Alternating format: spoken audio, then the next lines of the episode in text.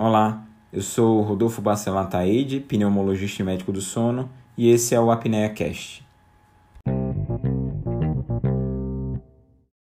O Apnea Cast de hoje ele vai ser diferente. Ele vai ser um Apnea Cast que a gente chama, na verdade, de Year in Review, que a gente vai fazer um apanhado de algumas informações, as mais relevantes, que saíram em termos de conhecimento pneumológico nesse episódio. Na semana que vem a gente vai falar sobre o Year in Review da medicina do sono. Começando pela pneumologia, o que é que 2009 trouxe de novo? A gente vai segmentar então essa avaliação por sub-áreas da pneumologia, começando pelas infecções. O que a gente tem é que existiu um novo guideline da ATS, as novas diretrizes da ATS para o tratamento da pneumonia comunitária. E aí ficou como sugestão de que evitar o tratamento é, com terapia utilizando só um antibiótico pela ATS, o que na verdade entra em certo conflito com o que é orientado pela, pela Sociedade Brasileira de Pneumologia. A Sociedade Brasileira de Pneumologia afirma que nos quadros é, de tratamento ambulatorial, pacientes sem comorbidades, pode ser feito só o beta-lactâmico e o macrolídeo. A ATS, na verdade, ela sugere que existe ainda associação entre beta-lactâmico e macrolídeo, a depender da epidemiologia da população em questão. Então fica mais como uma sugestão essa questão de evitar a terapia única para tratamento. A ATS também tira a procalcitonina dentro da avaliação dos pacientes. O que se sabia, o que na verdade imaginava-se era que a procalcitonina seria um marcador específico das pneumonias bacterianas e quanto maior o índice de procalcitonina, inclusive você teria uma correlação com, com a mortalidade, melhor dizendo. E aí a ATS agora sugere se retirar, porque outros trabalhos mostraram que essa correlação não era tão linear. Existe também a retirada do tratamento com corticoide dentro das pneumonias. A gente vive muito daquela coisa, ah, o ovo faz bem ou faz mal. Um ano entra o corticoide, no outro ano sai o corticoide. Então, na questão do corticoide é interessante aguardar novos dados que vão ser avaliados. E uma outra coisa que esse guideline trouxe foi o fim do termo de pneumonia associada a cuidados de saúde. Existe basicamente agora a pneumonia comunitária, a pneumonia hospitalar e a pneumonia associada à ventilação mecânica. Uma outra coisa que veio de novo dentro do quadro das infecções foi um novo antibiótico, o lefamulin, ele é um novo antibiótico para o tratamento das pneumonias adquiridas na comunidade. E os patógenos que são cobertos são os principais relacionados à pneumonia: o Streptococcus pneumoniae, o Haemophilus influenza, Moraxella catarrhalis, o Staphylococcus aureus, inclusive para pacientes com patógenos atípicos, ou pneumonias de evolução atípica, seria melhor dizendo. O trabalho que avaliou foi um trial com mais de 550 pacientes adultos hospitalizados com pneumonia. Essas pneumonias tiveram PESE maior ou igual a 3 e a, clínica, a resposta clínica foi similar entre lefamulin e moxifloxacino. E o que se viu foi que 5 dias de lefamulin não foi diferente de 7 dias de moxifloxacino. Considerando todos os efeitos colaterais, em que os efeitos adversos, melhor dizendo, das quinolonas e pensando-se naqueles pacientes que não vão ser candidatos aos beta-lactâmicos, o lefamulin passou nos Estados Unidos a ser uma opção de escolha. Dentro de outro segmento pneumológico, dentro do tabagismo, o que, é que a gente teve em 2019 foi essa epidemia de EVALI, da E-Cigarettes or Vaping Associated Lung Injury. Inclusive já foi motivo de um episódio do Apnea Cast e a gente vai aguardar as cenas dos próximos capítulos. Fica como dica, mas eh, se você tiver alguma curiosidade em relação aos cigarros eletrônicos, procurar o episódio do Apnea Cast relacionado ao tema. Passando então para a área de circulação pulmonar, a novidade foi um novo guideline das sociedades europeias e é, das sociedades europeias de cardiologia e de pneumologia em relação ao tratamento do tromboembolismo pulmonar. E o que se teve, na verdade, em atualização do último consenso foi a, cada vez mais as indicações dos novos anticoagulantes, sendo eles, inclusive, é, como tratamento de escolha nos pacientes com TEP. É, o que a gente teve também foi a adoção e a possibilidade de utilizar os critérios simplificados de Wells para avaliação inicial dos pacientes em risco de TEP, os pacientes que têm a suspeita clínica. E aí, o que é, que é o score de Wells? É um score de rastreio, em que você vai definir os pacientes entre baixa e alta probabilidade no método simplificado. Existe inclusive um método mnemônico para se decorar o score de Wells, que é o embolia. E de evento prévio de tromboembolia venosa, M de malignidade, ou seja, relação de câncer, Vem o pior dos mnemônicos, que é o B de batata inchada e ter associação clínica com TVP. O O, de que outros diagnósticos não sugerem mais aquele quadro do que o TEP. O L de lung bleeding, que seria a hemoptise. O I de imobilidade, seja por cirurgia ou porque o paciente teve uma imobilização. E o A de alta frequência, a frequência cardíaca maior do que 100 batimentos por minuto. Então, dentro dessa embolia, se o paciente tiver dois ou mais desses critérios, ele é considerado como alta probabilidade de TEP e ele vai seguir o fluxo diagnóstico específico. Também de novidade, teve a definição do que seria instabilidade hemodinâmica. E aí o consenso ele traz bem específico que instabilidade hemodinâmica é a parada cardiorrespiratória, a pressão arterial sistólica menor do que 90, ou o paciente com uso de drogas vasoativas, ou então um paciente que tem uma queda da pressão arterial sistólica em mais de em 40 mm de mercúrio ou mais por mais de 15 minutos. Também o consenso ele traz a questão da trombólise. Só dois terços dos pacientes que têm TEP eles são e tem indicação esses, pacientes que têm essa instabilidade hemodinâmica eles são trombolizados. Então tem um terço desses pacientes que não são submetidos e trombolizar pacientes com instabilidade, instabilidade hemodinâmica e esses pacientes sejam sendo candidatos, não apresentando contraindicações, melhora a sobrevida. O principal receio dos profissionais que cuidam é o temor em relação a sangramento. E aí o consenso ele traz como uma sugestão a formação dos PERTs, dos Pulmonar Embolism Response Teams, de times de resposta em embolia pulmonar, que traria a questão da responsabilidade compartilhada, em que um pneumologista, um cardiologista, um radiologista, um intensivista e um cirurgião, eles, esse grupo de cinco profissionais, eles decidiriam, é, vendo o caso, se o paciente seria candidato a trombólise ou não. Então existiria essa, essa responsabilidade compartilhada, inclusive nos quadros de parada cardiorrespiratória. Uma outra novidade se aguarda para 2020 é os valores de referência de pressão média de artéria pulmonar para a questão da hipertensão pulmonar. Já existe essa orientação de que o diagnóstico em termos de pressão média de artéria pulmonar cai de 25 mm de mercúrio para 20 mm de mercúrio. Falando de outro segmento da pneumologia, as doenças ventilatórias obstrutivas, o que mais chamou atenção em, 2019 foi a mudança do GINA, que foi o uso do corticoide inalatório com formoterol de resgate para o STEP 1 e o STEP 2 do tratamento da asma. O GINA mudou essa questão, era um tratamento que há 50 anos era feito com o salbutamol isolado, e aí a gente tem essa mudança da estratégia para o tratamento da asma leve. Agora ele recomenda esse uso para os sintomas da asma, certo? Em opção, no quadro do STEP 2, ao corticoide em dose fixa, ao corticoide inalatório em dose fixa. Para os pacientes que estão no STEP 1, seria aquela asma que antes era considerada asma intermitente, você pode fazer o tratamento conforme apenas os sintomas existe uma menor chance de exacerbação quando comparado com o uso do betagonista de curta duração. Essa mudança, na verdade, fornece um regime mais simples, ou seja, o paciente só vai usar um único inalador, que pode ser aumentado ou diminuído com base na frequência dos sintomas. E é o que o advoga o GINA. Geralmente, os pacientes com salbutamol, eles se privavam do melhor tratamento para asma, que é o uso do corticoide inalatório, porque usavam o SABA de demanda, melhoravam, mas ficavam naquela coisa de melhorar, não ir no pronto não ir procurar o atendimento, muitas vezes ia só no pronto-socorro, não procuravam um especialista, não tinham um tratamento adequado.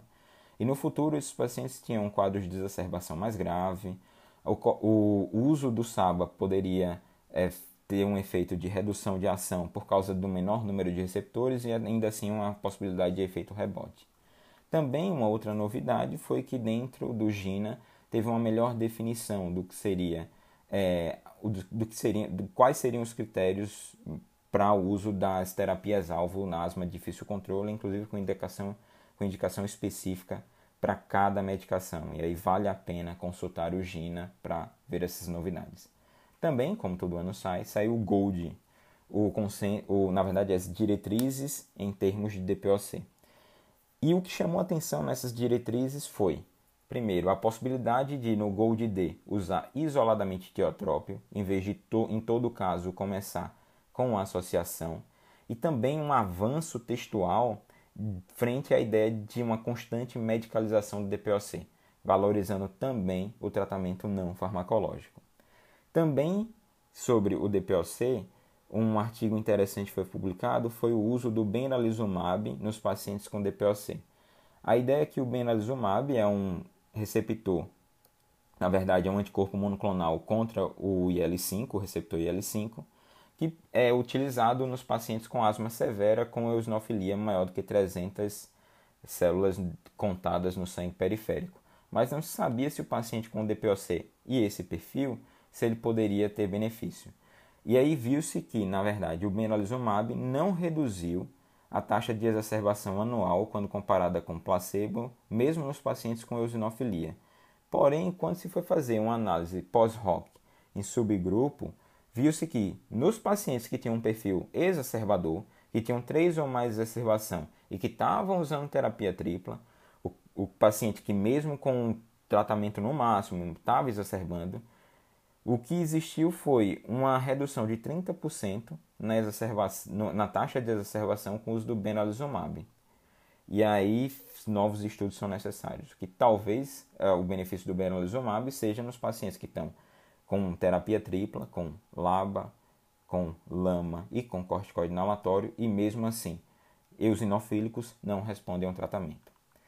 Um artigo também bastante interessante foi a incorporação dos resultados de PCR, da proteína C reativa, na decisão de manejo de uso de antibiótico nas exacerbações agudas de DPOC. E aí, porque fica aquela coisa de todo DPOC precisa, exacerbado precisa de antibiótico, muitas vezes fica direcionado para o julgamento clínico, e o clínico acaba que, em todo caso, usa antibiótico, mesmo em casos que não precisaria. E aí, um, um trial randomizado viu mais de 650 pacientes com exacerbação e tentou guiar, através dos valores de PCR, se aqueles pacientes teriam é, mais benefício ou não. É, houve uma redução no uso dos sintomas, porém, é, o trabalho ficou meio frouxo no sentido de quais seriam os, os endpoints a serem avaliados. Usaram é, um espectro de antibiótico com uma certa limitação. E aí ainda fica em aberto essa questão de que vai se poder usar o PCR ou não na prática clínica. São dos, cenas dos próximos capítulos. Fato é que no trabalho o PCR guiado reduziu em 20% o uso de antibiótico de maneira desnecessária, sem aumentar os efeitos adversos propostos no trabalho, no artigo. A gente tem também, sempre é, uma outra questão foi que existiram dados conflitantes em relação ao uso dos agonistas muscar, os antagonistas, na verdade, muscarínicos de longa duração, nos pacientes com risco cardiovascular aumentado e DPOC.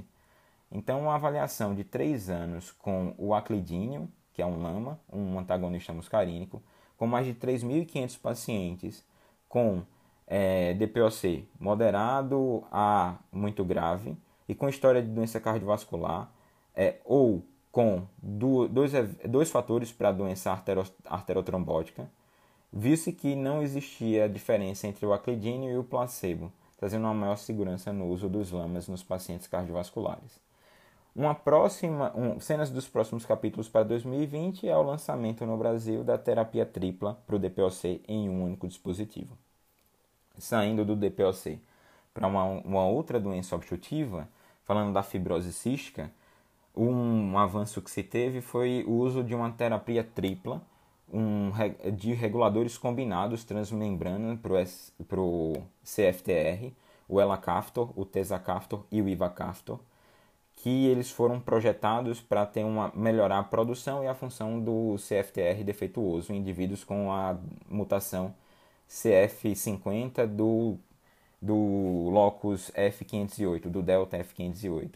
Então, dois estudos com a droga mostrar, em populações com mais de 12 anos mostraram que essa terapia tripla é, levou a um aumento do VF1, a melhora dos sintomas respiratórios e uma diminuição das exacerbações. E aí passa-se então a recomendar essa terapia tripla para os pacientes que são tanto homozigóticos ou heterozigóticos para essa variante CF50 da mutação Delta F508, que isso corresponde, na verdade, a quase 90% dos pacientes com fibrose cística nos Estados Unidos e que é um grande avanço. Falando agora de doenças intersticiais. Nas doenças intersticiais existe uma doença chamada proteinose alveolar, a proteinose alveolar pulmonar, que existe uma deficiência da ação macrofágica intraalveolar, existe um acúmulo do surfactante. E esse acúmulo do surfactante pode ser através de uma doença primária ou secundária, e o que vai causar é hipoxemia por causa de uma dificuldade de difusão dos gases, e aí esse paciente vai ser suscetível à hipoxemia.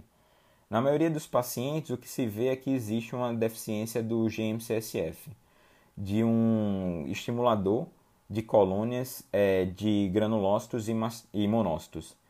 E essa dificuldade de, de ação do GM-CSF é o que faz é, ter um acúmulo, uma baixa atividade fagocítica dos macrófagos e esse acúmulo do surfactante, esse acúmulo lipoproteináceo do material no alvéolo. E diversos estudos mais observacionais, diversos trabalhos é, observacionais mostravam a eficácia do GM-CSF subcutâneo ou por nebulização em restaurar a função macrofágica. O que se buscou com o maior número de pacientes, eram 64 pacientes, ver realmente a longo prazo, em 24 semanas, o benefício do GM-CSF nebulizado. E os benefícios, houveram benefícios, mas foram muito discretos. E o que se tomou de informação foi de que o tratamento, como já é feito para os pacientes é, com é, proteinose alveolar, é a whole lung lavage, que é a lavagem pulmonar total. E nos casos dos pacientes que não podem ou falharam a lavagem pulmonar total, é utilizar o GM-CSF, que pode ser feito de maneira inalatória. Dentro do intestício também existe uma grande dificuldade em diagnosticar os casos de, de fibrose pulmonar idiopática. E esses casos eles são difíceis porque muitas vezes acredita que seja fibrose pulmonar idiopática, mas depois, mesmo sendo um padrão de WIP, de é, bem clássico, na verdade, de pneumonia intersticial usual, acha-se uma outra causa que justifica. Acaba que há, o diagnóstico da fibrose pulmonar idiopática é um diagnóstico de exclusão. Buscou-se então, por sequenciamento de RNA, ver que se, seria um paciente, se existiria uma forma de dar esse diagnóstico genético. O que se conseguiu, na verdade, foi que existe uma boa sensibilidade, uma boa especificidade para o teste com RNA falar para o WIP, mas não diferenciar as causas de WIP, de pneumonia intersticial usual. Então a gente precisa de novos estudos ainda. Evoluindo no intestício, o que a gente teve foi um avanço em relação ao tratamento. Duas drogas mostraram-se benefício para duas doenças. O uso do tofacitinib, certo? Nos pacientes com dermatomiosite que tinham uma mutação positiva pro é, um anticorpo, na verdade, apresentavam anticorpos contra o gene de diferenciação de melanoma 5, o MDA5. Esses pacientes eles têm uma doença intersticial mais de progressão mais rápida e geralmente refratária ao tratamento convencional. E quando se usou tofacitinib nesses pacientes, houve declínio, uma desaceleração da perda de função pulmonar e até melhora em algum, alguns parâmetros, como a DLCO. Então, para esses casos, é, é, são casos específicos, o tofacitinib poderia ser utilizado.